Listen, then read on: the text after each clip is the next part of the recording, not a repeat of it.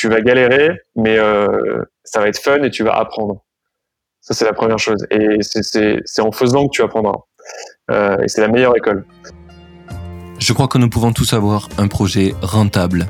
Le trouver n'est qu'une question de temps.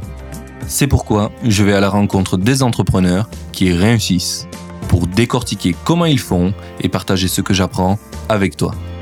Mon but est qu'ensemble nous puissions être plus libres grâce à nos projets. Toutes les deux semaines, des entrepreneurs partageront en toute transparence leur parcours, leurs réflexions et leurs solutions pour devenir rentables. Je suis Martin Donadieu et tu écoutes Indie Makers, le podcast qui t'aide à te lancer pour vivre de tes projets. Aujourd'hui, on est en présence de Philippe Van der Stigel. Alors, premièrement, merci d'avoir accepté mon invitation. Merci Martin. Euh, du coup, Philippe, si tu devais résumer ton parcours en deux, trois phrases, comment tu te présenterais pour nos auditeurs? Euh, Eh bien, donc je m'appelle Philippe, j'ai 27 ans. Euh, je suis, comment je résumerais mon parcours? Euh, En fait, je suis un, ingénieur généraliste, donc j'ai fait des études d'ingénieur généraliste aux arts et métiers. J'étais voué un petit peu à, bosser plutôt dans l'industrie, dans les grands groupes, et finalement j'ai fini plutôt dans la partie startup tech. Et en fait, ça, a été notamment dû à une expérience que j'avais lors, d'un stage que j'ai fait dans un, dans un grand groupe euh, entre ma deuxième et troisième année, où ça s'était très mal euh, passé, où j'ai, je sais pas du tout ce que j'avais envie de faire. Je bossais dans un grand groupe aéronautique en stage et vraiment c'était, je m'ennuyais mais à mourir. Et, euh, je me suis dit que c'était pas ce que je voulais faire de ma vie. Euh, lors du coup de ma troisième année, après, enfin même pendant le stage, j'avais monté un premier projet e-commerce euh, où je vendais des saucissons en ligne. Euh, trop stylé. qui avait qui avait super bien marché euh, et même trop bien marché. On pourra en revenir un peu plus tard dessus si tu veux. Euh, Je note. Yes. Et euh, ensuite, on a monté une boîte, avec une première boîte avec mon petit frère.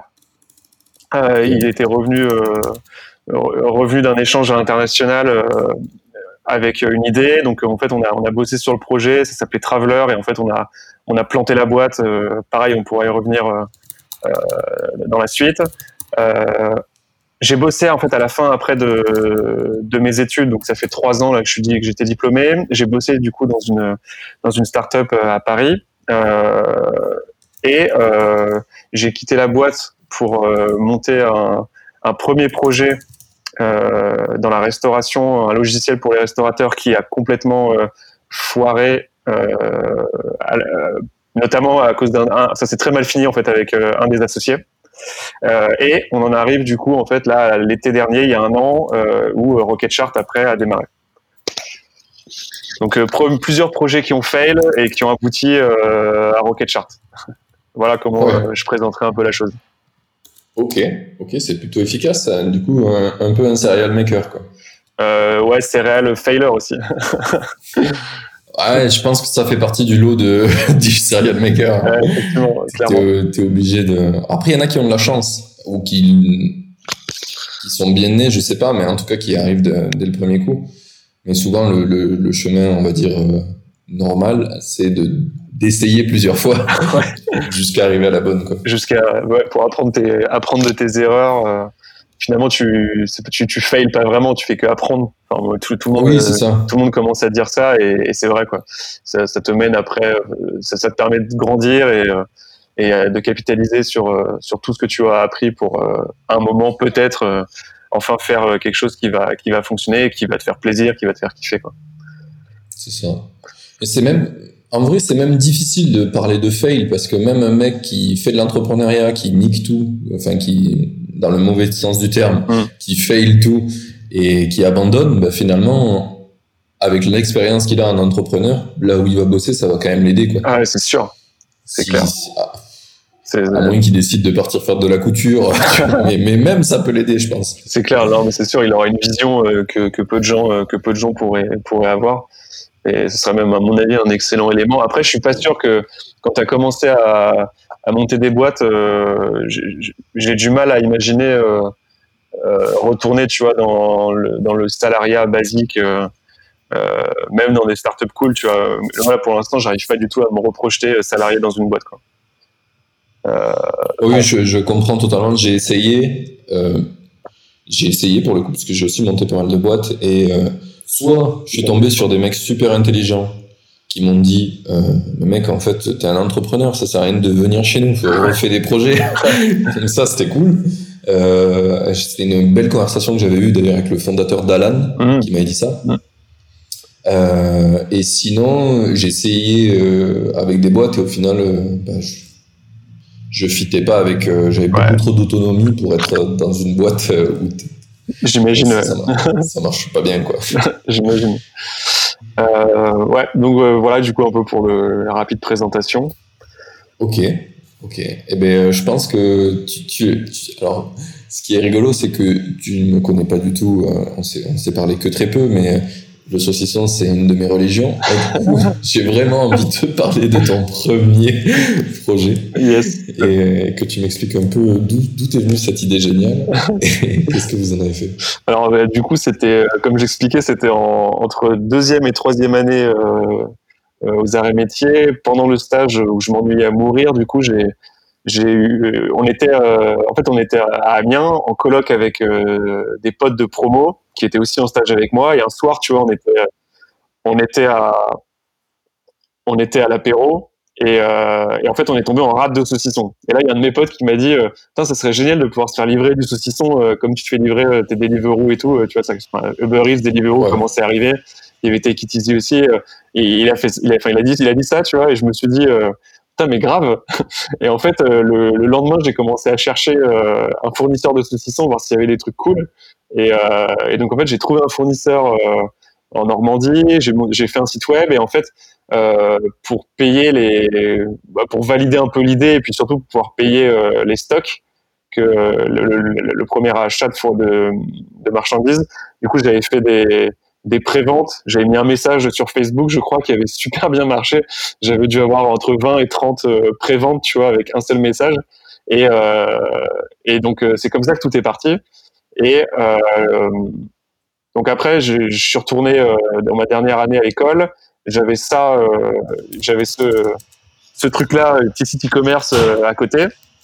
Euh, tu, tu, peux nous donner un nombre, si tu te rappelles, un, des, des, chiffres sur c'était quoi le nombre de préventes? C'était genre 500, 5000 Non, non, ce que je disais, c'est que j'avais fait juste entre 20 et 30 préventes euh, okay. via juste le message Facebook. Ça avait suffi pour payer les premiers stocks. Et, euh, et, en fait, tout après était parti de là et en faisant des. Euh, et pendant du coup le, le, les études, j'avais ça en parallèle et en plus j'étais en alternance dans le, la startup que j'avais rejoint ensuite. Euh, et euh, j'avais fait du coup des partenariats avec du euh, Running Heroes et puis d'autres des associations étudiantes, etc. Ce qui avait permis de générer pas mal de pas mal de ventes, de commandes. et en fait, à un moment, euh, ça marchait, euh, ça marchait tellement bien qu'en fait j'ai décidé d'arrêter. Parce qu'en gros, je, je, me retrouvais à, à devoir gérer mon mémoire, le, la, la boîte en, en, alternance dans laquelle j'étais, plus euh, mon bon sifflard, ça s'appelait mon bon sifflard. Euh, et en fait, et tous les, euh, en fait tous les midis, tu vois, j'allais, j'allais à la poste avec ma valise remplie de box de saucissons, j'allais poster mes saucissons. Le soir, je préparais les commandes. Enfin, quand tu commences à avoir euh, des dizaines de commandes à préparer, etc., euh, ça devenait juste plus tenable. Et euh, je me suis surtout rendu compte d'un truc, c'est que bah, ça allait être difficilement scalable sur le, le, très long terme, et c'était pas forcément ce que j'avais envie de faire de ma vie. donc du coup, j'ai quitté le produit, enfin le projet, pardon, après après 8, 8 mois, je crois, 8 ou 9 mois. Euh, et j'avais. C'est pourquoi tu pourquoi tu trouves que c'était difficilement scalable? Euh, en soi, ça aurait pu être scalable, euh, euh, effectivement, mais c'est ça impliquait beaucoup de logistique, euh, comme tout, toute vente e-commerce en ligne de toute façon. Et, oui, malheureusement, et, on peut pas télécharger des saucissons. Ouais, exactement. Et du coup, et en fait, la boîte dans laquelle je bossais, du coup, que j'avais rejoint en alternance, ça me plaisait vachement ce que je faisais. J'adorais vraiment bosser dans la boîte et et, comme je l'ai dit juste avant, en vrai, vendre des saucissons, c'était pas ce qui allait euh, me faire kiffer toute ma vie, je pense. Donc, euh, j'ai arrêté. C'était un petit truc marrant, tu vois, qui a marché. Et puis, euh, j'ai killé le, site, etc. Et voilà, j'avais fait un peu d'argent pour partir au ski, etc. À chaque fois, je réinvestissais, en fait dans des stocks et tout. Et, au final, j'ai généré un peu d'argent qui a permis de partir au ski, de se faire un peu plaisir, mais mais sans plus quoi. Euh, et voilà. Et du coup, c'était le comment euh, comment vendre des saucissons en ligne, les livrer par la poste et quand tu es en études et encore en école, quoi. Comme quoi, c'est faisable. Ah, mais clairement. Mais c'est pour ça que je fais ce podcast, c'est parce que il y a énormément d'idées que tu peux faire qui sont, qui peuvent paraître simplistes, parce que vendre des saucissons, c'est pas une révolution en soi, on est d'accord. Mais en vrai, c'est un besoin, il n'est pas adressé, tu l'adresses et ça marche. ouais, de ouf. Et en vrai, il y avait un potentiel, il y avait un vrai potentiel là-dedans. Tu peux, en vrai, tu peux faire une boîte euh, autour de ça. Euh, après, tu te diversifies dans l'apéro et tout. Euh, il y, avait de quoi faire quand même. ouais, donc voilà, du coup, le premier, premier projet. Avant d'ailleurs aussi, en fait, cet aspect entrepreneurial euh, et monter des projets comme ça, c'était euh, en fait, ça a démarré un peu plus tôt. Euh, mon petit, quand j'étais au lycée, en fait, il y avait mon petit frère qui avait monté, je crois, il était en quatrième, et en fait, il avait trouvé un, un, grossiste qui vendait des abonnements Xbox Live. Tu sais, pour jouer à la Xbox Live, tu dois, tu payes un abonnement genre 60 euros pour l'année. Euh, et en fait, il avait trouvé des grossistes mexicains et chinois qui étaient revendeurs Microsoft. Et il avait créé un petit site e-commerce, euh, genre sur Site à l'époque, je crois, euh, très très old school. Et, euh, et, genre en quatrième, troisième, il vendait des codes. Euh, les codes d'abonnement moitié prix. Et, et, en fait, on s'est rendu compte, c'est au collège, lycée qu'on s'est rendu compte qu'on pouvait lancer des petits projets comme ça qui allaient générer du cash. Et, et, puis c'était fun, quoi. Et en fait, c'est un peu de là que tout est parti, je pense, finalement tout, tout, tout le, cette, cette envie. C'est drôle, tes deux, euh, les deux projets dont tu viens de parler, c'est vraiment un besoin personnel, quoi. Genre, je suppose que ton petit frère, il voulait des codes pas chers, il ne trouvait pas, il a fini par trouver les grossistes. Exactement. En fait, je crois que c'est même, il avait, il, s'était rendu compte, il avait trouvé un site en France qui, euh, qui vendait les abonnements à moitié prix, et il s'est dit, mais comment ils font? Comment c'est possible? Et, euh, et, en fait, du coup, il, il s'est posé cette question-là. Il allait voir sur des forums, euh, les trucs hyper loin, euh, enfin creuser dans les discussions et tout. Et puis il a trouvé comme ça les, les grossistes euh, qui vendaient les, qui étaient revendeurs agréés Microsoft, tu vois. Mais effectivement, c'est parti, c'est parti d'un besoin, d'un besoin effectivement perso quoi à la base. Donc ouais. C'est cool. C'est cool. C'est un bon, un bon conseil que, que je donnerais aux gens qui nous écoutent. C'est si vous avez, vous avez des besoins dans votre vie non adressés, essayez d'en faire un projet. Ouais. Testez. C'est super simple. Mais ouais, testez et puis apprenez quoi. C'est dingue tout ce qu'on peut apprendre. oui, déjà t'apprends et puis même euh, des fois, même si ton besoin il n'est pas beaucoup adressé, euh, enfin je veux dire c'est une très petite niche, bah, ça peut te faire 500 euh, balles par mois ou un peu plus, c'est quand même cool. Clairement. Surtout quand tu es étudiant. Exactement, ouais. ça c'est clair. C'est clairement le truc. Ouais. Euh, du coup, tu, tu, viens de me faire penser. Donc là, on a parlé du, du business de saucisson. Ouais. Je me demande un truc, c'est euh, déjà euh, le e-commerce, tu l'as fait tout seul. C'est genre tu codes ou pas du tout? Ou t'as fait que du no-code? Euh, C'était du no-code. Ouais, j'ai fait un site WordPress à l'époque.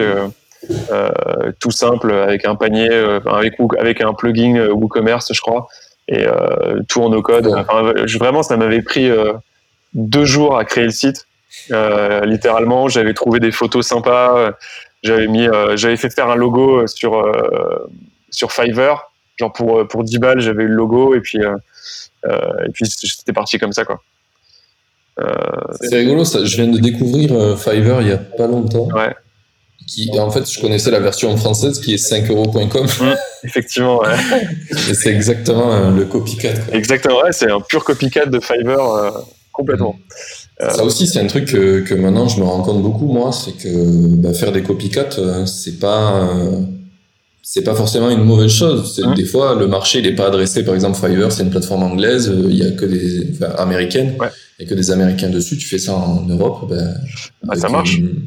il, y a, il y a énormément de boîtes, euh, de, de, grosses boîtes, enfin de grosses boîtes, de, de belles scale-up qui, qui sont parties d'un constat qui, qui manquait, enfin, qui une solution existait aux États-Unis, au UK, et qui l'ont juste importé euh, copycat euh, en France.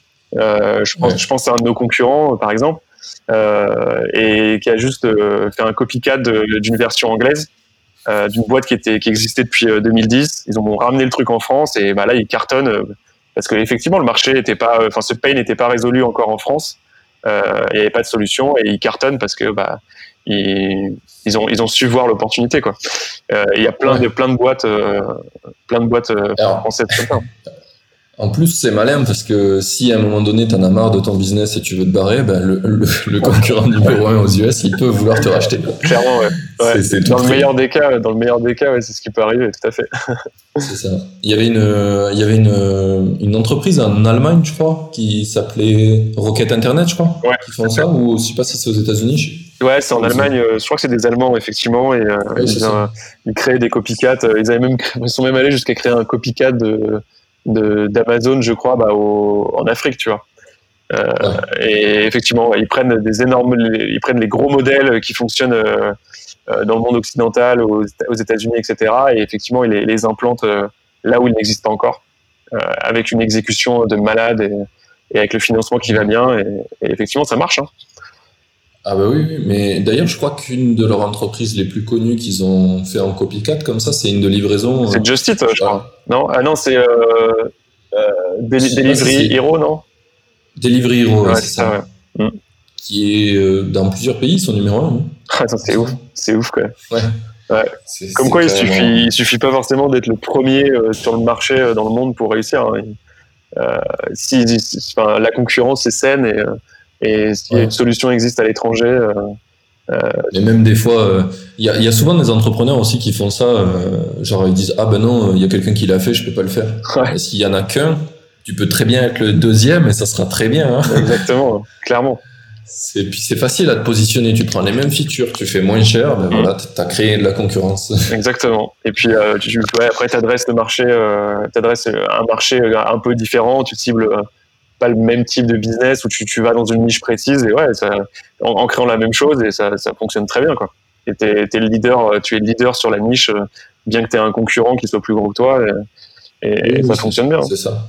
Puis, euh, puis, puis, du coup, tu finis sur toutes les, tous les sites de comparaison, genre alternative A, mmh. le leader, il y a toi. c'est facile. Clairement. C'est ouais tu grossis avec l'autre. Exactement. C'est des, bons, euh, des bonnes, euh, bonnes façons de faire une boîte, je pense. Ouais. Euh, du coup, on va pouvoir avancer sur le. du coup, ce, ce site, Mon Bon, Mon bon c'est ça Ouais. C'est pas un échec, ça, c'est un exit plutôt. Non, c'est pas un exit, c'est un shutdown. un shutdown, ouais. Oui, c'est un exit avec zéro. D'ailleurs, t'as essayé de t'avais pensé à le vendre? Non, ça m'a jamais traversé l'esprit. Euh, je sais pas pourquoi. C'est fou ça. Ouais. ça m'a pas du tout traversé l'esprit à l'époque. Euh, je sais pas, j'étais euh, dans un autre monde. Euh. T'aurais pu tenter un petit mail à Justin Bridou. Exactement, de ouf. de ouf. ok. Euh, du coup, on va passer à ton deuxième projet un petit peu. Ouais. donc, Travelers. Traveler. c'est ouais. Traveler, ouais. Je rajoute des S. De toute façon, j'ai des problèmes avec les, les noms. Tu l'as vu tout à l'heure. Traveler. Euh, raconte-moi un peu l'histoire de ce projet. Euh, alors l'histoire de Traveler, c'est euh, donc mon petit frère Marc qui, qui, a fait des écoles de commerce, une école de commerce pardon, qui était parti à l'étranger en échange, qui est revenu de l'échange en disant putain j'ai une idée géniale, on va faire l'Instagram des voyages. parce que quand il était en échange, il avait pas mal voyagé en Asie et à chaque fois, il galérait à envoyer les photos à tout le monde sur euh, WhatsApp, les groupes Facebook, etc., ou sur Messenger, tu vois. Et il s'est dit, bah, vas-y, je vais faire une app pour centraliser mes photos euh, et partager en gros mon, mes trips, mes voyages à mes amis. Euh, et donc c'était ça un peu l'idée. Euh, et donc pour la faire courte, c'était un peu l'Instagram des voyageurs. Et en fait, on a, il est revenu donc de, de son échange, il m'en a parlé, on a dit bah vas-y go, on y va.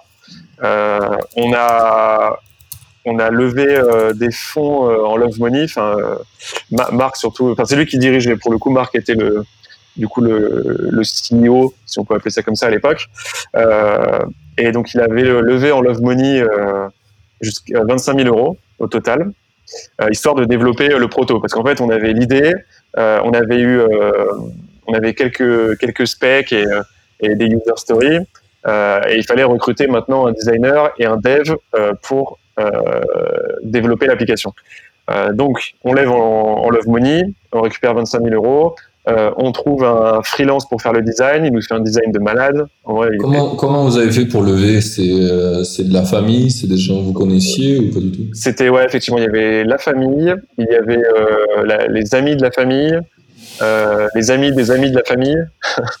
euh, voilà. C'était, il y avait, je sais plus, ouais, il y avait une dizaine de personnes, je crois, au total, qui avaient mis. si je dis pas de bêtises. Et, donc ouais, c'était vraiment de la love money pure. Hein. C'était vraiment love money.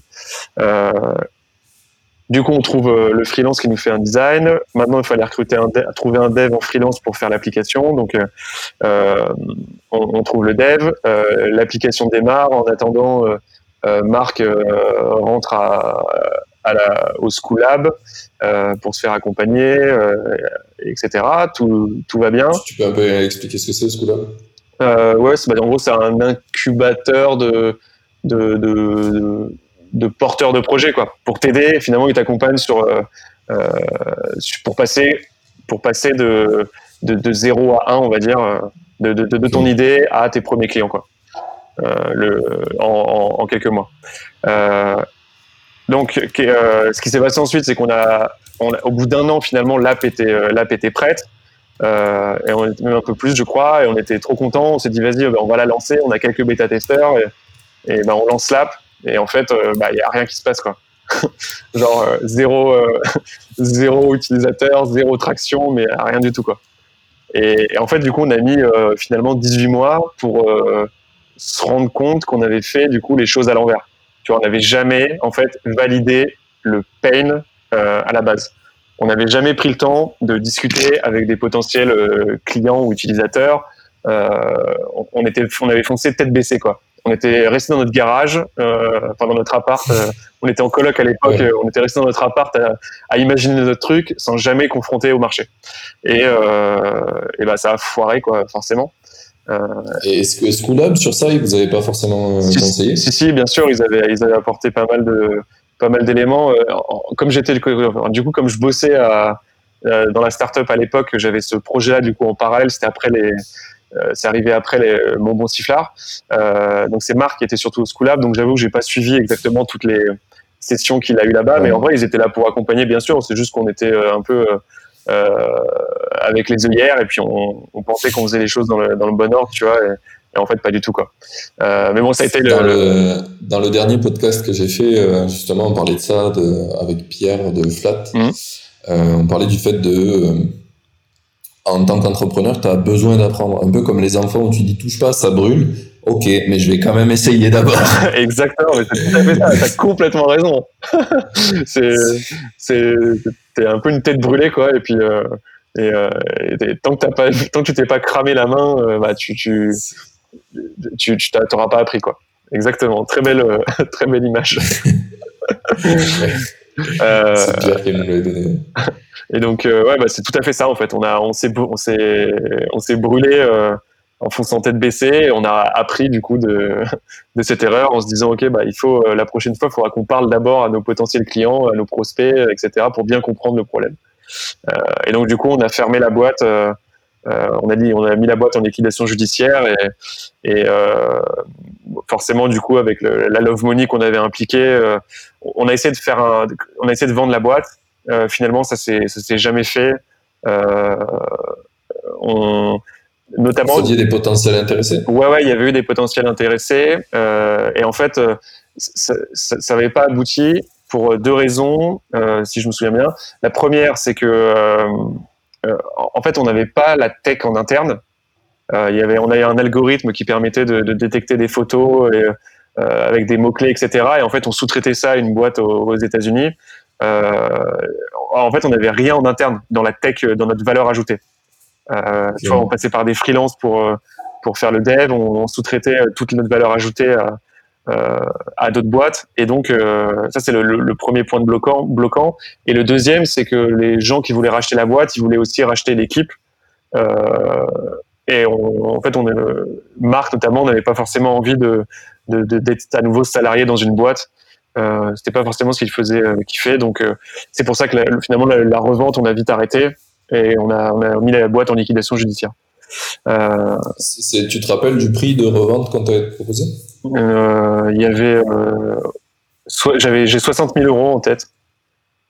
j'ai 60 000 euros, mais c'est à, à, reconfirmer. Mais j'ai ce prix-là en tête. Voilà. Euh, et donc, euh, tout ça pour. Euh, bah, du coup, on, liquide la boîte, donc forcément, avec les certains de nos investisseurs de Love Money n'ont pas forcément compris pourquoi on mettait la boîte en liquidation judiciaire. On, globalement, ça s'est très bien terminé avec les, les investisseurs, mais il y a, quand même certains qui ont eu un peu les boules forcément, euh, notamment parce que je pense qu'ils ils se rendaient pas compte du risque qu'ils prenaient. Tu vois, quand tu investis dans une boîte, euh, bah, tu as, 5% de chance que ça, ça réussit et tu as 95% de chance que ton argent, bah, tu le revois jamais. Quoi. Et ils n'avaient pas forcément mesuré ce risque-là. Euh, ils n'avaient pas vu qu'ils étaient au casino. Quoi. Ouais, c'est ça. Donc c'était un peu, euh, un peu dur à annoncer forcément. Euh, et voilà. Mais du coup, on a eu un énorme apprentissage. Quoi. On, on a tout fait euh, à l'envers. Et, et aujourd'hui, là, avec euh, avec l'autre projet qu'on avait avant et Rocket Shark maintenant, on essaie de faire, euh, de capitaliser sur nos apprentissages pour faire en sorte que ça se passe bien. Quoi. Ok. Euh, Rocket Shark, c'est le projet juste que tu as lancé après Traveler Non, entre les deux, il y a eu un, il y a eu un autre, un autre projet dans la restauration pour faire un. Ah oui, le, logiciel. J'ai tapé logiciel et j'ai pas fini C'est un, logiciel pour aider les restaurateurs à gérer leur, leur personnel. Et euh, donc euh, là, cette fois, j'ai enfin, euh, essayé de faire les choses dans le bon ordre. Donc là, j'étais j'étais plus avec mon frère, j'étais tout seul avec un, un associé, enfin une personne que j'avais rencontré à 42, on s'était bien entendu et tout. Euh, T'as fait 42 Non, pas du tout, pas du tout. euh, mais en, je sais plus comment on s'était rencontré euh, exactement.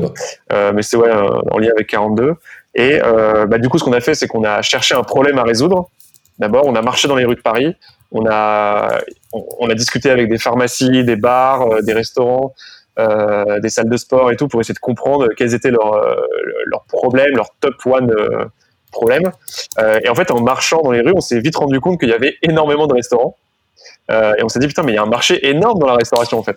Et, et donc, on a vite ciblé les restaurateurs. et on s'est rendu compte que la gestion du personnel était une tannée pour eux. Euh, et en plus, qu'il y avait euh, Skello et Snapshift qui, avaient, euh, qui marchaient super bien. donc on s'est dit, bah, vas-y, on va essayer de, d'être le numéro 3 sur ce marché-là. donc pendant deux mois, on a rencontré quasiment une centaine de restaurateurs. Euh, ça va de la, du franchisé euh, au, euh, au, au, responsable des opérations d'un Big Fernand, de, de Big Mama ou des, des, trucs du genre, donc histoire d'avoir un panel le plus large possible pour récupérer des feedbacks et comprendre comment est-ce qu'on allait pouvoir apporter de la valeur là-dedans. Euh, donc euh, ça se passait super bien et puis finalement euh, ça s'est très mal terminé. on a, j'ai ajouté dans l'équipe un de mes anciens collègues qui est aussi développeur. Donc là c'était cool, on avait une team de deux développeurs pour un produit tech, c'était c'était plutôt solide.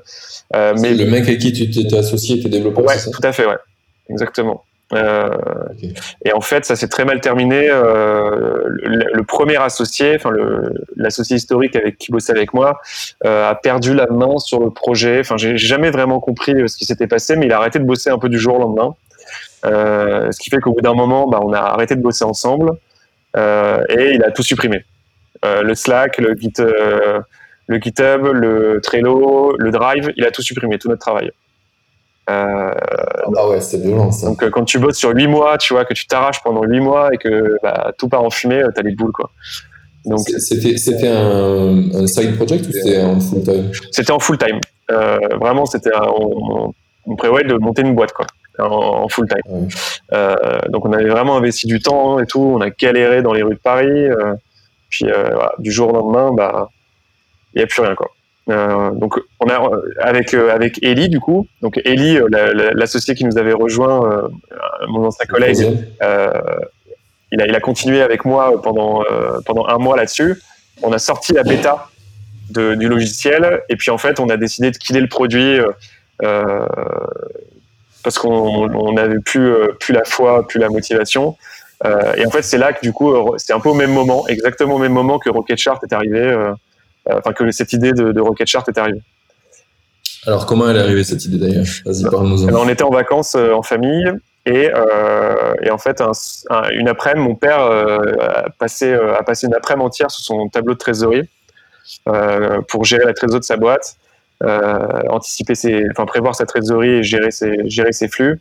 Et quoi Il a une PME, ton père? Ouais, ouais, une, une, effectivement, il a, il a, une PME. Ils sont une petite une quinzaine de collaborateurs.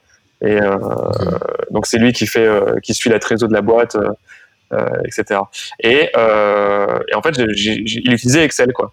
Et je me suis dit, mais. Le bon vieux Excel. Ouais, exactement. une, belle usine à, une belle usine à gaz en plus. Et, et en fait, je lui disais, bah vas-y, viens, euh, viens sur la plage euh, nous rejoindre et tout. Et en fait, euh, il pouvait, il pouvait pas quoi. Il fallait qu'il termine son Excel de trésor et tout parce que bah, enfin, la trésor c'est le nerf de la guerre, c'est hyper important pour la boîte. donc il a, il pouvait simplement pas. Et donc je me suis dit, bah là il y a un problème quoi. C'est pas possible qu'il y ait rien qui existe pour solutionner ça quoi. Il y, a rien qui remplace Excel là-dessus, c'est pas possible. Et donc c'est là que je me suis rendu compte qu'il y avait un problème. Et donc cette fois, pour éviter de faire la première erreur qu'on avait faite avec Traveler de foncer tête baissée, euh, j'ai designé en fait un, une interface fake euh, avec Adobe euh, XD et euh, je l'ai mise sur des groupes Facebook, euh, French Startup et SaaS Growth Hacks. et en fait, les posts, ils ont super bien marché quoi. Genre, il y avait 350 personnes, enfin 200, 200, plus de 200 personnes par post qui avaient commenté. Ah et je me suis dit, oula, putain, il y a un truc énorme là. C'était quoi euh, le genre de poste C'est euh, commenter si vous voulez. Euh, c'était très exactement. C'était en gros, salut les gars, on a. J'avais complètement faké le truc. Hein. J'avais dit, on a, on a une boîte qui tourne plutôt pas mal. pour gérer notre, pour gérer nos, nos entrées, sorties de cash, on a développé un, un, tool en interne. ça permet en gros de catégoriser tes flux, euh, automatiquement, de gérer euh, du coup tes pôles de dépenses, euh, de suivre tes encaissements, et éventuellement de faire des, des prévisions pour l'avenir. Est-ce que c'est quelque chose de, qui, qui, qui, vous et du coup j'avais mis en, question à la fin est-ce que c'est quelque chose qui peut vous intéresser? Et j'avais fait un screenshot pas trop dégueu pour attirer l'œil. Et, et, voilà. Et donc du coup il y a eu énormément de personnes qui avaient commenté. Et c'est là que tout est parti en gros. Euh, tout a commencé, euh, tout a commencé comme ça. Euh, et en voyant du coup le, finalement le l'engouement qu'il y avait pour pour cette problématique-là, mon petit frère Marc a décidé de, de rejoindre le projet et Ellie du coup a continué avec moi après avoir bossé comme un ouf pour sortir le la, la, bêta du logiciel de restauration, il a killé le produit et puis il, il, est reparti de zéro pour pour commencer à bosser sur Rocket Chart, quoi. Avec moi et mon frère. Et euh, avec mon frère et moi. Et donc euh, pour éviter, ouais, et pour éviter du coup de de, de, de reprendre, de, repartir dans les écueils, de monter un, produit qui répond pas à un problème. Pendant tout l'été, en fait, on a discuté avec un maximum de monde. Euh, toutes les personnes qui avaient commenté, euh, euh, j'ai essayé d'échanger avec elles par Messenger, par téléphone, par email, euh, afin de comprendre, tu vois, le, le, problème et comment est-ce qu'on pouvait le résoudre, qu'est-ce qui était chiant et tout ça. Et finalement, en fait, on a discuté du coup avec nos, potentiels clients avant même qu'ils soient nos clients. En fait, c'est un peu l'idée, je pense qu'il faut retenir, c'est euh, euh, une fois que tu as une idée, il faut trouver un moyen de la valider, et une fois que tu l'as validée, il faut que tu arrives à identifier comment tu vas devoir aborder le problème. Euh, et donc, pour faire ça, il bah, faut discuter avec tes potentiels, clients avant même qu'ils utilisent ton, outil. Euh, et donc, c'est ce qu'on a fait pendant tout l'été. Euh, ça a permis de récupérer euh, énormément de feedback et d'imaginer finalement la, première version de Rocket Chart.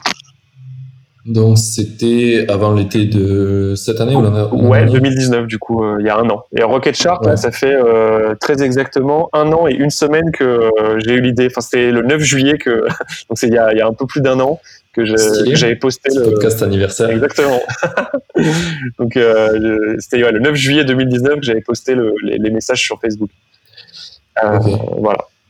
Et donc voilà un peu pour la, la genèse du, du, projet et comment est-ce qu'on a essayé d'apprendre de nos erreurs finalement pour euh, ne pas les reproduire et faire en sorte que cette fois ça fonctionne un peu mieux. Euh, et ok ok euh, ouais vas-y. Et, euh, et bah, du coup ce que je voulais ajouter c'est que en fait Ellie et Marc on, on rejoint Rocket Chart du coup en side project et, et moi j'étais le seul à temps plein je suis toujours le seul à temps plein sur Rocket Chart. C'est-à-dire qu'eux, ils codent euh, bah, les matins et les soirs euh, euh, comme ils peuvent. Quoi. Voilà. Tu viens de me voler ma question. Ah, c'est ce que j'allais te demander. qui a full time là-dedans Ok. Donc voilà, ça répond à ta question du coup. Euh... Bah, bah, ouais. euh, du coup, ça, toi, toi, t'étais déjà full time sur l'ancien projet? Ouais.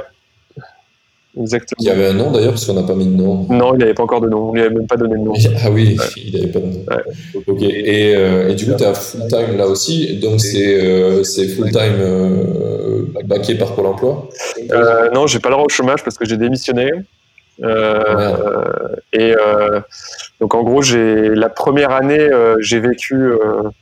pour le premier projet, en fait, j'ai vécu grâce à une clause de non-concurrence qui avait été activée par mon ancien, ancien employeur. Euh, donc qui me payait une partie de mon loyer, on va dire, et, euh, euh, mes économies, les économies que j'avais de côté.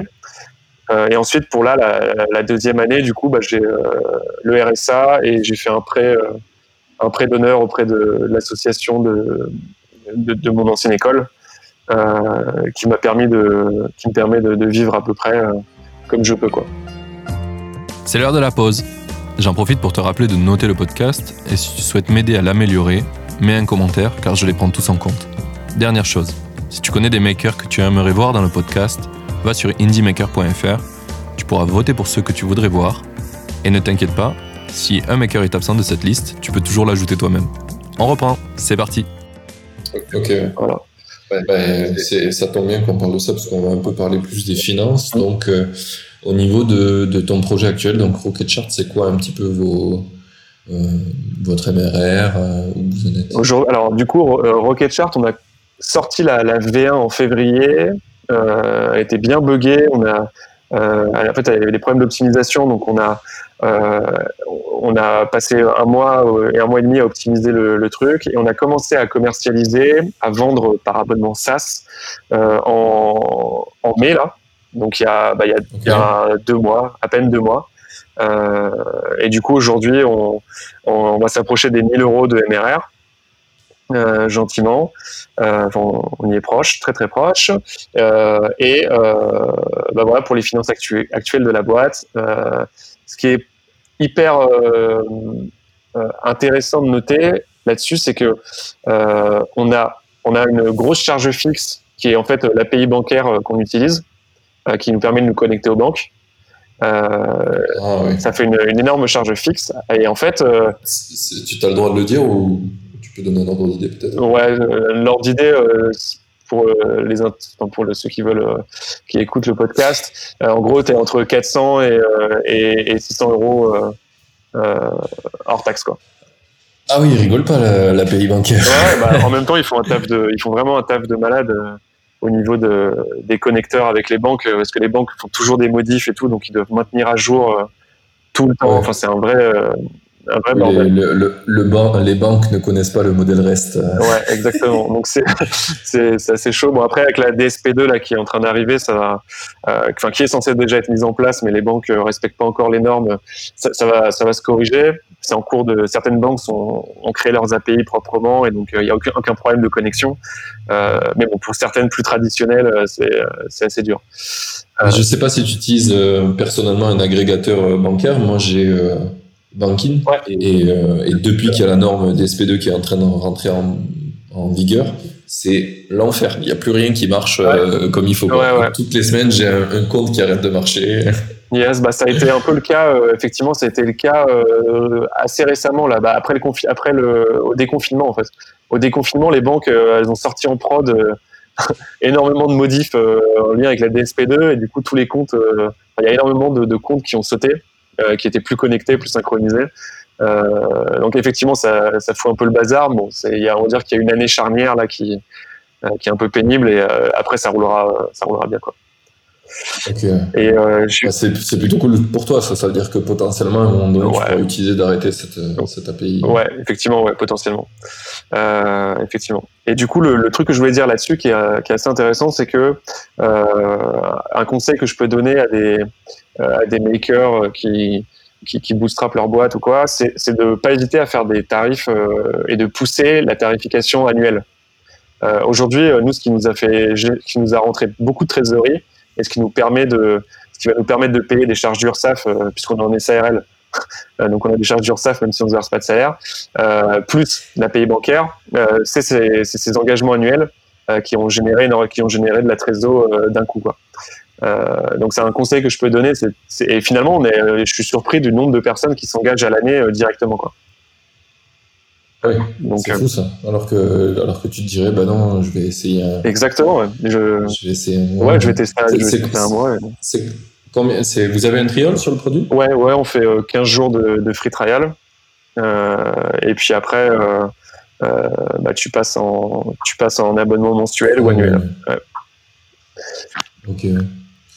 Mais euh, imaginons qu'il y ait un, client qui ait pris un abonnement annuel et qui soit pas content, tu as, une politique pour les rembourser ou c'est un truc que Pour l'instant, on n'a pas eu on n'avait jamais eu le cas, donc euh, on s'est pas posé la question. Euh, évidemment, je pense que si effectivement le client n'est pas satisfait, on va rembourser les, mois qui sont pas, qui n'ont pas été, qui n'ont pas été utilisés, enfin qui n'ont pas été écoulés quoi. Donc pour l'instant, on n'a pas eu le problème et nos, clients là sont plutôt très satisfaits, donc euh, c'est cool. Ok, cool. C'était une question euh, qui va me servir euh, directement dans les prochains produits, dans Side Project. Merci. Cool. Du coup, pour revenir un peu, euh, donc on a pas mal parlé du passé déjà, euh, on a pas mal parlé de fails. Euh, ça, j'ai une question qui est venue là. Pourquoi euh, bah, En fait, initialement, quand on avait vu la traction qu'il y avait sur les posts Facebook, etc., l'engouement qu'il y avait autour du projet, on s'est dit qu'on allait pouvoir rapidement se payer. Rapidement, j'ai rentré du cash. Surtout qu'en fait, initialement, on avait un pricing à, à 150 euros par mois et et alors qu'aujourd'hui, tu vois, on est descendu à 50 euros par mois. Euh, donc, on s'est dit qu'on allait rapidement pouvoir se payer, sauf que ça, ça n'a pas du tout été le cas euh, parce qu'on a sous-estimé le, travail qu'il y avait à faire sur le, produit et la complexité finalement du, du, du produit qu'on était en train de faire. Euh, et également la, les ventes, enfin, la prospection qui allait, devoir être faite, évidemment. Euh, donc, euh, comme on, a, on, on, était confiant sur les ventes, on s'est dit ok, ben on va pouvoir se payer rapidement, donc on fait une SARL euh, parce que les niveaux des taxes sur les, charges sociales et tout sur les dirigeants, euh, des, les, co les co-gérants des SARL euh, est beaucoup moins élevé que si tu es dans une, dans une SAS, que si tu es salarié, enfin, salarié d'une SAS. et donc c'est pour ça qu'on avait choisi la SARL. et aujourd'hui, du coup, là, on le, bon, pour le coup, du coup, on le regrette un peu euh, puisque tu vois là on va avoir devoir payer des charges sociales alors qu'on se verse même pas de salaire et, et, euh, et ça aurait pu nous, nous, mettre dans le jeu euh, niveau trésorerie. c'est con pour un, pour un logiciel de gestion de trésorerie, c'est un peu con, mais oui. du coup moi je m'en étais rendu compte, j'ai fait mes petites prévisions dans Rocket Chart, comme ça là je sais que y a pas de problème, on passe sans problème les, les grosses charges qu'on va devoir payer prochainement. C'est cool, tu es le premier utilisateur de ton produit. Ça. Ah ouais, clairement, je le ponce dans tous les sens. c'est cool. Ça, tu dois avoir un backlog permanent du coup, de facile à remplir. Ouais, ouais. Bah, en plus, on a nos clients euh, qui nous font énormément de retours. On a essayé de créer une très très bonne et forte relation avec euh, nos, nos, nos, premiers clients et puis ceux qui sont qui arrivent maintenant. Euh, on essaie de vraiment de maintenir et de, de montrer qu'en fait on est à l'écoute et de prendre du temps pour échanger avec eux et comprendre euh, qu'est-ce qu'ils font euh, sur le produit et qu'est-ce qu'ils euh, finalement font à côté quoi? Qu'est-ce qu'on qu'est-ce que qu'est-ce qu'ils font dans leur customer de journée après avoir utilisé Rocket Chart ou avant histoire de pouvoir faciliter le, plus possible leur travail quoi? Euh, T'as as un outil spécifique pour faire ça ou tu, tu fais avec des mails? Pour pourquoi? Pour gérer le backlog, tu veux dire ou pour bah, pour garder cette proximité avec eux. Non, c'est en vrai c'est bah, téléphone. Honnêtement, euh, email et puis euh, téléphone. Je, on s'appelle, on s'appelle assez souvent. Enfin, tu vois, j'essaie de tenir. Enfin, maintenant, c'est, c'est, il y, a certains clients, c'est devenu des potes. Euh, il y en a même, il y en a même qui veulent investir chez nous. Enfin, c'est, c'est, c'est, assez cool. Ah oui, oui, effectivement, je, je vois ça. Donc, c'est plutôt stylé. Ouais, plutôt cool. Donc voilà pour euh, euh... un peu où on en est et, comment on a fait le, comment on a fait les choses. Ok. Euh, du coup, c'est quoi un peu l'objectif euh, avec avec Rocketchart Tu veux l'amener où ce, ce projet? Ben, en fait, on a initialement on, a, on voulait, on s'est dit, ben, on va faire une petite boîte bootstrap, un peu comme j'avais pas mal échangé avec Pierre de, de Scrapping Bee ou avec Gauthier d'Octobat également. Euh, et on s'était dit, bah, on va faire une petite boîte, euh, on va rester tous les trois, euh, trois fondateurs dans la boîte, et puis on va faire, on va la monter à 12, 15 000 euros de MRR. et puis on va kiffer, tu vois, on pourra se payer, on pourra se payer, vivre de notre travail et de, grâce à nos clients, vivre grâce à nos clients qui nous adorent et qu'on adore. Et, donc ça, c'est la vision qu'on a, qu'on a actuellement et qu'on avait au départ. Et on est, on est en train de réfléchir à potentiellement shifter vers euh, vers un, modèle plus, euh, euh, plus agressif avec plus de croissance et finalement changer un peu la vision de la boîte qu'on a qu'on avait puisqu'en fait il y a énormément de potentiel quoi. En fait il y a on a il y a un potentiel avec ce Rocket Chart qui est qui est immense euh, qu'on a on a compris ça il y a très peu de temps et, euh, et donc du coup le la petite boîte la petite la petite TPE tu vois euh, trois petits fondateurs euh, qui euh, qui bootstrapent leur boîte et puis forcément le, la vision qu'on a et l'objectif qu'on a avec ce projet, tu vois. Et et, l'idée derrière également, c'est qu'en fait, on, ce, projet-là, Rocket Chart, on le voit un petit peu comme un, euh, un, un, tremplin pour la suite, en fait. Euh, on, avec Marc, euh, mon petit frère, on a prévu de, de, faire le championnat du monde d'enduro, par exemple. Euh, et, et, il faut de l'argent pour, euh, pour faire ce championnat. Euh, on a, il y a Ellie également, donc du coup notre, notre associé qui, qui a également d'autres projets de vie. Euh, de partir à l'étranger potentiellement avec sa famille, etc. Donc euh, finalement, on le, on le, voit comme un, comme, un, comme un passage pour faire après ce qu'on veut dans la vie euh, à plus long terme. Tu vois, de nos objectifs de vie à plus long terme. C'est bizarre, euh, je suis pas sûr de te comprendre. Du coup, tu parles de Rocket Chat comme un projet que tu aimerais faire grandir vite et vendre ouais. potentiellement Ouais, ou... ouais potentiellement, c'est ça, ouais, effectivement. Ça, ça, ça, on, ça, a shifté. Euh, ça a shifté. Euh, c'est, honnêtement, c'est pas, c'est encore, en, on est en pleine phase de réflexion, tu vois. Donc, ça, c'est assez intéressant euh, d'en parler. Et c'est pour ça, je pense que mes propos sont pas tout à fait clairs. C'est qu'on est en, tu vois, on est encore en phase de réflexion là-dessus. On est en plein de on est en plein dedans, on se fait challenger de, de tous les sens. Euh, ouais, je comprends. Et euh, voilà. Voilà, voilà et, le... pourquoi, et pourquoi, par exemple, si c'est un projet qui peut vraiment grossir beaucoup, ça peut pas être ça votre projet qui vous libère, euh, du coup, bah, qui vous permet de bosser à l'étranger. Tu vois, il y a beaucoup de, de bootstrappers justement qui aiment euh, ce, ce, côté bootstrap parce que en restant à une petite équipe, ben, on peut euh, décider de tous voyager, de tous chacun vivre dans un pays. De... C'est plus facile de faire ce que tu veux quand tu es petit ouais. que si d'un coup tu passes dans une boîte à 40. Clairement, ouais, non, t'as raison. C'est pour ça qu'on. Honnêtement, quand je disais qu'on avait changé nos, euh, notre vision, euh, on n'a pas prévu, tu vois, de recruter 40 personnes, tu vois. Euh, okay. Je pense que ce qu'on veut faire, la vision qu'on a, l'objectif qu'on a, en tout cas, la première étape, il est atteignable. Le premier palier, ce sera d'être tous les trois à temps plein et on va pouvoir faire de grandes choses tous les trois sur le produit. Et derrière, du coup, de, de passer à 6 ou 7 et, et avec une stratégie, de, une stratégie commerciale à la Lemlist ou à la Crisp qui.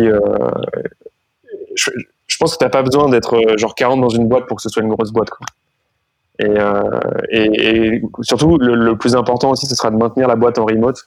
Euh, pour une des raisons que tu viens de dire et tout à fait à juste titre. Bah ouais. euh, Aujourd'hui, Rocket Chart, on le fait en remote et, euh, et on prévoit de continuer de le faire euh, comme ça, quoi.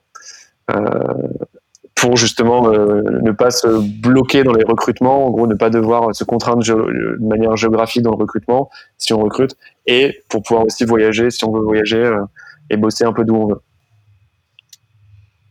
Mais clairement, hein, moi je suis, je suis convaincu de cette vision. Euh, c'est un des trucs que je porte dans ma boîte là où je suis cofondateur. On, veut rester. Euh, on s'est, on s'est dit euh, comme une équipe de, de, sport. On veut pas dépasser le nombre de, tu vois, 12 personnes, ouais. qui est en général le nombre moyen dans une équipe de sport. Parce que parce qu'on pense que c'est un bon chiffre et qu'au-delà tu commences à avoir des problèmes politiques. C'est surtout ce qu'on ne veut pas. Ouais. Euh, et au final, après, tu peux avoir des externes avec qui tu bosses de manière spontanée, tu vois, mais pas des gens qui sont tout le temps dans ton équipe, quoi. Un peu comme dans une équipe de foot où tu as des gens, des remplaçants, ouais. as, parce que tu es obligé d'avoir de la résilience dans ton équipe, mais pas forcément grandir. Mais, euh, mais nous, on a cette ambition-là de, de pouvoir vivre d'où on veut chacun, euh, d'avoir un max de temps pour nous euh, et de, de pouvoir en fait kiffer la vie et kiffer ce qu'on fait en même temps. Ah, Donc pour, pour moi, ce que tu fais là, bootstrapper, c'est le bon chemin déjà. Effectivement, c'est euh, ouais, bah déjà cette vision-là, elle est- c'est une belle vision. Et euh, je suis assez d'accord avec toi euh, là-dessus. Enfin, tu effectivement euh, une équipe à, taille bah, d'équipe de sport, du coup, euh, 10-12 personnes est largement suffisant pour profiter. Et je pense surtout, c'est, ce sera d'autant plus du kiff, à mon avis. je pense que c'est d'autant plus kiffant quand tu as une équipe très soudée et proche euh, que tu formes une vraie team, quoi, une équipe de sport, comme tu l'as dit. Euh, et c'est, c'est, c'est... Ouais, c'est, c'est aussi, le, c'est aussi du coup le, quand je parlais de, de qu'il y a un potentiel immense, c'est tu vois, j'entendais, euh, j'entendais potentiellement de, d'atteindre ce niveau-là euh, plutôt que de passer, à, plutôt que de rester juste trois à bootstrapper la petite boîte, tu vois. Ah, Voilà, c'était plutôt ça que j'entendais potentiellement. On s'est, on s'est mal Alors, compris alors. Mais ouais, ouais, clairement, je suis convaincu par ça. Et justement, sur le post euh, que j'ai fait sur LinkedIn euh, où je parlais de ça, c'est l'idée, c'est euh, ben, de pas se retrouver avec des contraintes d'investisseurs, de pas. euh, c'est bien les investisseurs, tu vois, ça aide plein de choses, mais il y a plein de business où en vrai, il vaut mieux être malin sur ton business et savoir le faire à peu et de manière efficace et propre que euh, vouloir euh, grossir euh, à fond pour être 60 à faire un truc qu'à 12 euh, tu pourrais faire Clairement. et peut-être mieux. Clairement, Non, je suis complètement d'accord là-dessus. Tu, tu prêches un convaincu. Euh, t'as complètement raison. Bah, C'est après il y a des belles, il y a des beaux exemples en, en France hein, avec les les ou les Crisp qui même Octobat. ah ben, je, suis- je suis content de les avoir eu dans le Ouais. podcast. Là. Octobat, ça devrait se faire aussi euh, soon. Ouais. Mais, mais ouais, c'est des, des exemples magnifiques. Euh, même euh, Flat, que Pierre, Ouais. que j'ai eu euh, dans le dernier épisode qui n'est pas encore sorti, euh, ils font 50K de MRR à, à 4 fondateurs. Ouais, c'est dingue. En fait, ils, ils- ils étaient montés à plus, et en fait, c'était chiant. Et du coup, ils sont revenus à moins. Énorme. Putain, ils sont revenus en arrière, eux-mêmes, plus de 4, ça les a J'ai hâte d'écouter euh, l'épisode alors. Ouais, il est, il est trop cool, euh, Pierre. Cool. Mais ouais, ouais, non, on, a- on commence à avoir des belles boîtes qui montrent cet exemple et j'espère qu'on va avoir de plus en plus de, de place dans les médias sur ce, ce truc-là parce que, parce que je pense que c'est plus raisonnable comme euh, manière de voir une boîte. Mhm. T'as pas envie de servir la terre entière, tu Ouais. vois. T'as envie de le faire bien et peut-être que quelques clients sur la terre entière, mais ça sera déjà pas mal. Ouais, clairement. Ça, dépend de la vision que tu as, hein, effectivement. Ça dépend de la vision finalement que tu que as de ta boîte, quoi. Ce que tu veux faire avec. Et, et, euh, et- mais effectivement, la mouvance euh, bootstrap autofinancée euh, euh, en train d'exploser un peu partout. euh. Et puis, puis je trouve que ça colle plus à, l'esprit européen où on est tous en Europe ensemble, tu vois, mais on fait tous un peu chacun nos trucs dans notre coin. Ouais. Alors que les Américains, ils sont toujours là en mode faire un truc euh, mondial. Ouais, énorme. Et du coup, mais du coup, ils ont toute la culture et tout le l'environnement qui est fait pour. Tu vois, ils ont des gros investisseurs qui sont prêts à lâcher beaucoup euh, sur des trucs improbables, alors que nous, c'est pas du tout ça. Et je pense qu'en fait, le bootstrapping, c'est bien plus adapté à notre marché là, et on le fait beaucoup mieux euh, que Je pense que ouais, je pense qu'effectivement là-dessus tu as raison. Après, il faut, je pense qu'il faut aussi faire euh, euh, un peu attention dans le sens où euh, quand ils ont les, quand justement les grosses boîtes américaines ont les moyens, elles vont venir, elles viennent sur le marché européen et les petites boîtes bootstrap peuvent se faire bouffer en deux-deux euh, parce qu'elles ont simplement pas les mêmes moyens. Alors oui, si elles arrivent à garder un produit top et une, une proximité avec les clients euh, euh, très forte, euh, il n'y aura pas de souci. Mais moi, je trouverais ça aussi dommage, tu vois, qu'il n'y ait que des boîtes américaines que tu entendes parler que- en, en Europe, tu vois. Euh, Ouais, Voilà. ouais, clairement, clairement. Bah, c'est, un peu le cas en ce moment. Ouais. Euh, c'est, c'est clairement le cas. Mais en fait, en fait, pour moi, j'ai l'impression qu'on va de plus en plus se tourner, et le confinement a grave aidé à ça, vers euh, le franco-français, tu vois. Genre, euh, on a un produit, on kiffe nos produits français parce qu'on les fait bien, Ouais. qui sont adaptés à nous. Et, et fuck les autres. Et au pire, on fera un copycat qui marchera super bien chez nous. Ouais. Et à force, les investisseurs, ils vont se dire, en fait, ce marché, comment on l'attaque, c'est pas en envoyant des mecs de chez nous chez eux, c'est en mettant de l'argent chez eux, tu vois. Et là, on aura gagné. Si on fait venir que les investisseurs, on casse le game. J'avoue. Après, c'est très utopique ce que je dis, mais j'aimerais bien que ça soit ça. Peut-être que ça, peut-être que ça se fera un jour, effectivement, dans ce sens-là. Ça, serait, franchement, si ma prédiction arrive, je, je, kiffe. Même pas, tu vois, je vais même pas m'en vanter, juste je serais heureux, tu vois. je vous l'aurais bien dit. ça, me, ça, me, suffira. Ouais. Énorme. Euh, ok, on a, on a fait pas mal, euh, pas mal le tour. Euh, actuellement, donc, du coup, on va pouvoir un peu revenir. Donc là, tu m'as répondu que tu étais à temps plein sur tes projets. Tu réponds à toutes mes questions sans que je te les pose, c'est plutôt pas mal. bon, les gens vont se dire que je sers à rien dans cette interview, mais. mais non. Tu l'interview. Je, je rigole. Euh, et j'espère que les gens m'aiment bien et qu'ils aiment bien ce, podcast parce que c'est moi aussi. euh, une, des questions qui arrive vers la fin, avant qu'on arrive vers la fin, ça fait déjà 55 minutes qu'on discute. C'était, c'était une conversation riche. Euh, c'est comment tu fais un petit peu grandir ta base d'utilisateurs actuellement? C'est quoi tes, stratégies pour, euh, pour euh, demain atteindre un peu tes objectifs? Est-ce que tu en as, par exemple, au trimestre prochain? Est-ce que tu vises un certain MRR euh, Ouais, ouais, on s'est fixé, euh, fixé effectivement des objectifs de MRR et, et, de produits également en termes de fonctionnalités qu'on veut sortir.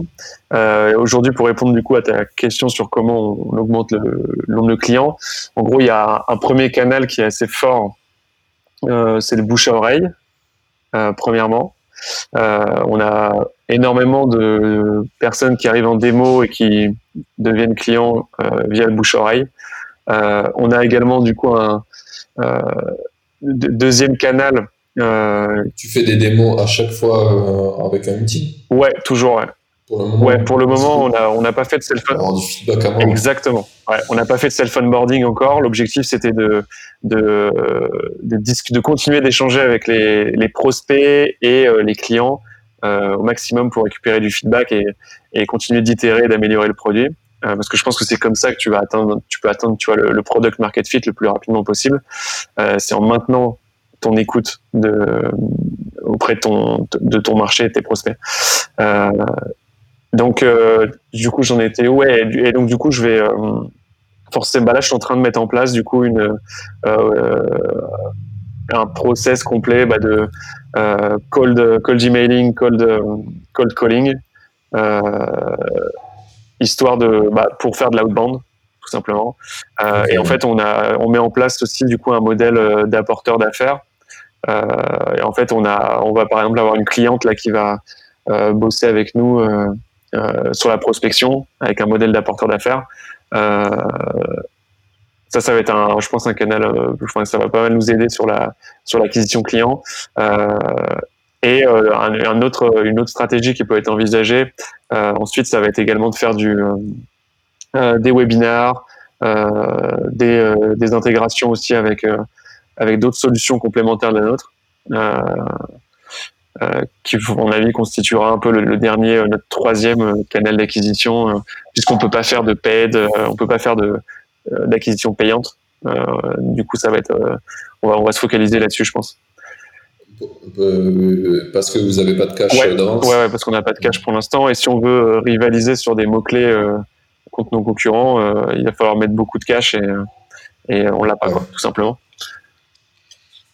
Et euh, du coup, pour le moment, vous êtes focus sur le marché français? Ouais, euh, alors on est focus sur le marché français euh, parce qu'on est contraint un peu par les règles euh, d'open banking et de la DSP2, puisqu'il faut des, dans certains cas, il faut des accréditations pour exercer ce qu'on fait, pour la connexion bancaire avec euh, avec l'agrégateur bancaire qu'on utilise, on n'a pas besoin de cette euh, accréditation pour la France et la Belgique. Euh, en revanche, si on veut partir potentiellement dans d'autres pays en Europe, certains agrégateurs bancaires, on va, devoir intégrer d'autres agrégateurs bancaires pour couvrir les banques des pays concernés. et potentiellement, il faut l'accréditation auprès de, la CPR et de la Banque de France, qui aujourd'hui, ce n'est pas du tout un sujet pour nous on n'a pas envie de passer euh, dix mois à monter un dossier pour être même pas sûr de l'avoir. Euh, donc voilà, pour l'instant, focus, focus France, effectivement, on a suffisamment à faire dans, le, dans ce marché-là. Et euh, de toute façon, si je peux te donner un conseil euh, pour avoir fait l'une de mes premières boîtes, en partie à cause du fait qu'il fallait une accréditation, accréditation, wow, dur, euh, dans les données médicales de santé, en faire, à ne pas faire, ah éviter. Et, meilleure, meilleure solution pour commencer, ne pas commencer. Exactement, ouais. t'as, bien raison là-dedans, ouais. C'est, une tannée, c'est prendre un risque, euh, un risque trop grand, je pense, euh, de faire ça. Euh, surtout que ça peut aussi coûter de l'argent rapidement. Donc, euh, oui, voilà. Bah, là, tu le vois déjà, tu payes la paye super cher déjà. Ouais. Mais, euh, mais par exemple, pour les données de santé, euh, à l'époque, heureusement maintenant ils ont changé, ils ont un peu compris que c'était impossible. Il fallait louer un serveur agré, agréé données de santé à 20 000 euros l'année. C'était le moins cher qu'il y avait en France, c'était ça. Là, tu fais. Ouais. Ah, moi, j'ai pas, j'ai pas, j'ai pas 20 000 euros. Hein. Je suis. Et bien, le projet, tant pis. exactement. c'est clair, il faut pas perdre son temps, je pense, là-dessus. il faut trouver plutôt d'autres d'autres alternatives. Il y, a, forcément des solutions qui existent, donc euh, il faut les trouver. Quoi. Il faut être suffisamment malin pour euh, éventuellement contourner ce problème, dans ces problèmes qui peuvent, être, euh, qui peuvent arriver. C'est un. Comment dire C'est un. Je vais y arriver. Un conseil obvious, souvent, mais être malin, c'est vraiment important quand tu crées un projet. Ouais, mais clairement, il, il faut pas foncer tête baissée, il faut réussir à prendre du recul, quoi. Ouais, c'est ça. des, fois, des, des, solutions que tu trouves qui sont géniales, elles sont potentiellement géniales, mais c'est vraiment pas le moment pour toi de les faire. Il vaut mieux attendre un petit peu, faire un truc sur lequel tu vas pouvoir euh, commencer à avoir des clients payants, avoir de l'acquisition et, un peu exécuter ta vision. D'ailleurs, c'est un des trucs que j'aimais bien euh, dans les fondateurs d'Alan, quand je les ai rencontrés et maintenant qu'ils sont en train d'exécuter un petit peu, ils se sont dit, ben, en fait, euh, l'assurance, euh, c'est euh, en mutuelle, c'est un des trucs les plus faciles pour rentrer dans le secteur un peu euh, médical. Tout ce qui va être médical, c'est assez simple de rentrer par rapport à, par exemple, gérer des données médicales. Et un des trucs qu'ils m'ont dit dans l'entretien que j'avais fait, que j'ai pas été pris, c'est qu'en fait, ils voulaient me recruter parce qu'ils veulent créer le, le dossier patient 2.0. Tu sais, ça fait 15 ans qu'on en parle, que l'État a mis 9 milliards, je crois, depuis en investissement et que c'est toujours pas sorti. Il y a des bribes, mais c'est, ça marche pas. C'est globalement, ça marche pas. Et du coup, ils sont, eux, ils voulaient faire ça. Et ils se sont dit, bah, en fait, impossible à le faire d'emblée. Mais par contre, si on rentre dans le marché, on a moyen après d'amener ça. Clairement, ouais. Je trouve, que c'est une, vision super maligne. Ouais, ouais, tout à fait. C'est un bon moyen de rentrer dans le, ouais, c'est vrai. Euh, après, un autre truc aussi sur ces histoires d'accréditation, euh, ce que tu disais sur ton exemple avec le médical ou nous avec le, la CPR, ça peut aussi être une, barrière à l'entrée. Tu vois, si tu euh, si tu prends le, temps de le faire et que ça passe, bah, ça crée une barrière à l'entrée pour éventuellement des, des, pour d'autres concurrents qui du coup ne viendront pas sur ton marché. Donc il y a, y a quand même cet avantage là qui est pas forcément négligeable. Quoi. Mm. Oui, je, je, je, vois très bien ce truc-là. Euh, pour euh, ma boîte Cash ouais. on avait besoin de. Donc, euh, ce qui est rigolo, c'est que ce qu'on s'est dit en off tout à l'heure, c'est qu'on fait un peu le même secteur avec, avec ma boîte, mais moi je fais ça avec les gros groupes. On essaie de faire des dashboards aussi et d'agréger de la donnée, mais pas sur des données bancaires, plus sur des données euh, financières et extra-financières. Donc, les ventes, les achats, les dépenses. Et, euh, et du coup, on voulait faire des démos euh, de ce qu'on était capable de faire. Et vu qu'on prend des données agrégées de plein de services, c'est impossible de faire une démo, tu vois. Tu, tu peux pas faire un clic, euh, connecte l'API chez nous. Et euh, on savait pas comment faire et on est, on s'est rendu compte que les grosses boîtes, justement, elles ont à publier leurs chiffres des entrées-sorties euh, euh, publiques. Ça s'appelle un FEC, un fichier FEC. Okay. Et euh, ça, tu peux, tu les, plein d'entreprises les publient et en France, depuis des années, ce fichier, par défaut, il est public, sauf si tu dis je veux qu'il soit privé. Ah. C'est bien, je trouve que pour la transparence des sociétés, c'est super cool, mais euh, on est, enfin, moi, j'étais pas au courant de ça, mes cofondateurs, ils étaient au courant. Ouais. Et du coup, tu peux avoir accès à ces fichiers. Okay. Et, sauf que pour avoir accès à ces fichiers, il faut de, faire une demande officielle ouais. à l'État. Euh, et du coup, as, en gros, tu as le même accès que société.com. Tu vois, euh, tout le monde voit ce site où tu peux obtenir des fichiers euh, qui sont payants. Mais en fait, c'est tout à fait gratuit si tu as l'accréditation de l'État. Okay. Et, et, du coup, on a demandé ça. Et, et ce qui est génial, c'est que bah, du coup, on a eu l'accès et les données elles sont sous un format pourri, qui sont en zip. c'est, enfin, zip, c'est encore trop gentil. C'est des zips dans des zips dans des zips dans des zips dans des dossiers dans des zips. Infernal. Je sais pas pourquoi. Autant le choix de les rendre publics, c'est cool. Autant le choix de comment on les stocke, ça, c'est pas cool. Bref, du coup, on a fait une API là-dessus qui permet d'aller euh, chercher les données parce qu'on en avait besoin pour nous quoi et du coup ça nous donne un avantage de ouf mmh. parce que personne ne peut le faire quoi les seuls qui le font qui vont lire un peu sur sur cette base de données c'est soit euh, société.com ouais. ou euh, l'API c'est pareil c'est un truc à 500 balles par mois je crois ouais. si tu veux payer enfin t'as même pas le prix ils te disent on te fait un devis ouais contactez-nous en général quand t'as ça ça ça pue mauvais ouais c'est que c'est pas très accessible euh, et il y en a deux trois comme ça où c'est pareil quoi. Donc euh, c'est un truc qui nous a pris du temps. Ça nous a bien pris euh, six mois. mais mais quand tu l'as c'est c'est cool quoi. Donc je, je comprends ce que tu dis. Clairement ouais. Non c'est une bonne une bonne stratégie de l'avoir de l'avoir eu quoi, d'avoir fait. Ouais. Ok. Et du coup, on en a fait un mini produit. On l'a mis sur un, un truc qui s'appelle Rapid API qui permet de balancer tes API et de les mettre payantes. Énorme. Et du coup, on l'a mis, tu l'as mis là-dessus, enfin vous l'avez mis là-dessus. ouais, ouais, voilà. Ça fait un, un mini produit. Au lieu d'aller lire, lire, des zips, tu peux lire une API REST euh, bien faite. C'est un trop propre. Nickel. Voilà. Je vais aller voir ça. Euh, eh ben, vas-y, je te l'enverrai si tu veux. Euh, du coup, euh, ben, je crois qu'on a fini, on a fait le tour. Euh, là, tu vas pouvoir me parler un peu de tes projets futurs. C'est quoi, c'est quoi que tu veux faire un petit peu dans le futur? Ce qu'on veut faire, du coup, avec la suite avec Rocket Chart, c'est de faire une, solution logicielle complète sur la partie gestion de la partie gestion de trésorerie, mais tout ce qui touche à la gestion de trésorerie, la relance, la relance pour les factures impayées. Il y a, il, il, finalement, il y a la, première partie, c'est de suivre sa trésorerie, et ensuite, c'est quand tu te rends compte que tu as un problème, qu'est-ce que tu fais, quoi. Et donc, il euh, y, a, y, a, plusieurs solutions, euh, et donc, on, je pense qu'on va, en tout cas, notre notre notre ambition, ce sera de faire une solution euh, euh qui puisse aider les dirigeants d'entreprise euh, à derrière prendre leurs décisions et prendre prendre des bonnes initiatives pour protéger leur trésorerie. c'est ce qu'on veut faire par la suite. Donc Rocket Chart, c'est la première étape, la première brique. Euh, suivre ta trésorerie en temps réel, euh, classer tes flux, voir comment tu dépenses et puis euh, faire tes prévisions. Euh, et le, la deuxième partie, ça va être, ça sera ça. et à côté de ça, j'en parlais un peu tout à l'heure, mais on, on, on, a vraiment envie de faire du sport à, à haut niveau avec Marc. Donc euh, ça c'est plus un projet personnel, mais euh, ce serait du coup de, de, faire un championnat du monde. Euh, voilà un peu pour les, les, les quelques projets futurs euh, qui sont quand même à assez long terme, on va dire. 5, ah bah oui, j'imagine, c'est un truc qui se prépare. 5, 7 ans, voilà. que ce soit pour le championnat, bah, jusqu'au championnat du monde, il faut qu'on ait l'argent pour le faire déjà, et puis la suite logicielle qu'on a en tête, ce qu'on envisage de faire, ça va prendre du temps, quoi. Okay. Chaque chose dans son temps.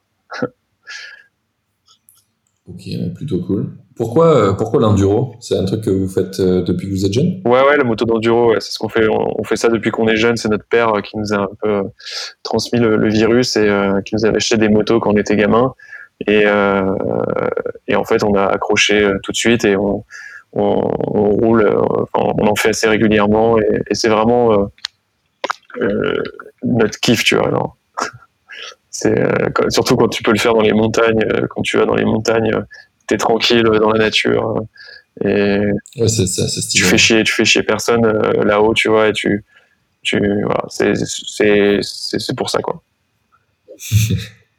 ok, plutôt cool.